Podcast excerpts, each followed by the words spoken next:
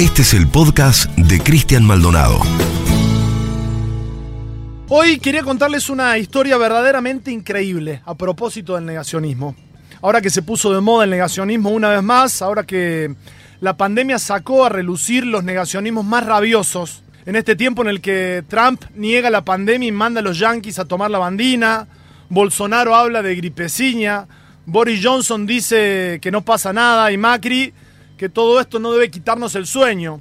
Bueno, quería compartir la historia de uno de los más grandes negacionistas de la historia latinoamericana. Se llamó Manuel Estrada Cabrera. Fue un dictador cruel, siniestro, aborrecible, pero sobre todo fue un negacionista monumental. Cuando Estrada Cabrera tomó la presidencia de Guatemala, resolvió la vuelta del cepo, no al dólar o a los vuelos, sino del cepo posta, del azote posta y de la horca posta. Los pueblos originarios con Estrada Cabrera tuvieron que volver a laburar como esclavos en las plantaciones de café y los albañiles tuvieron que levantar prisiones y cuarteles y demás sin cobrar una moneda. Mientras hacía todo eso y mucho más, se autopercibía como Dios de Guatemala y por lo tanto se autootorgaba distinciones y títulos como el de educador de pueblos y protector de la juventud estudiosa.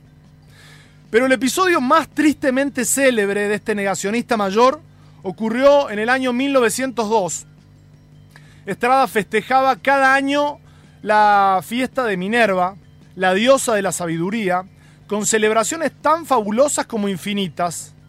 Ese año Quetzaltenango, justamente su ciudad natal, sufrió la terrible erupción del volcán Santa María, un volcán que había estado inactivo desde la conquista española en 1524.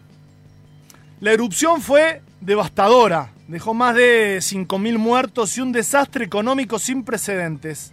Estrada Cabrera estaba metido en la celebración de la diosa de la sabiduría y decidió por decreto que esa erupción del volcán no existía, que una verdad no te arruine un buen título, dijo alguien, y que un volcán al palo no te arruine un festejo. Eso decidió que la realidad que estaban viendo no existía. El volcán en plena erupción, cientos de poblados destruidos, mares de lava, lluvia de ceniza, cascotes que azotaban a los presentes, mientras un empleado del presidente leía temblando en la plaza central un bando en el que dice Acá no pasa nada, la fiesta sigue. El pueblo orando de rodillas ante el pánico generalizado, mientras le caía ceniza en la cabeza, piedras en la cabeza y en el cuerpo. Pero ese hombrecito estaba ahí, leyendo el papel que dice, la erupción ya pasó, hay que seguir con la fiesta. ¿Ustedes se imaginan?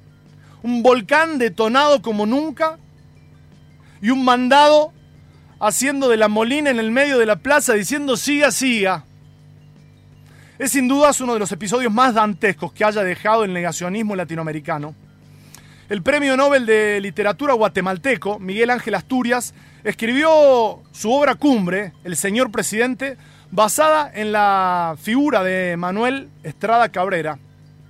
Asturias comenzó a escribir la novela en la década de 1920 y la terminó en 1933, pero por diferencias de criterio con la censura no de Estrada Cabrera, sino de posteriores tiranos que pensaron que era peligrosa para ellos mismos esa obra, su publicación, bueno, la pudo publicar Asturias recién 13 años después. Parte de su realismo mágico, ¿no? En donde describe con mucho talento los niveles de alienación social que puede producir una tiranía. Cuando llega a su fin, Estrada Cabrera no se va al exilio, tenía un salvoconducto, pero opta por defenderse de los cargos criminales de los cuales está acusado.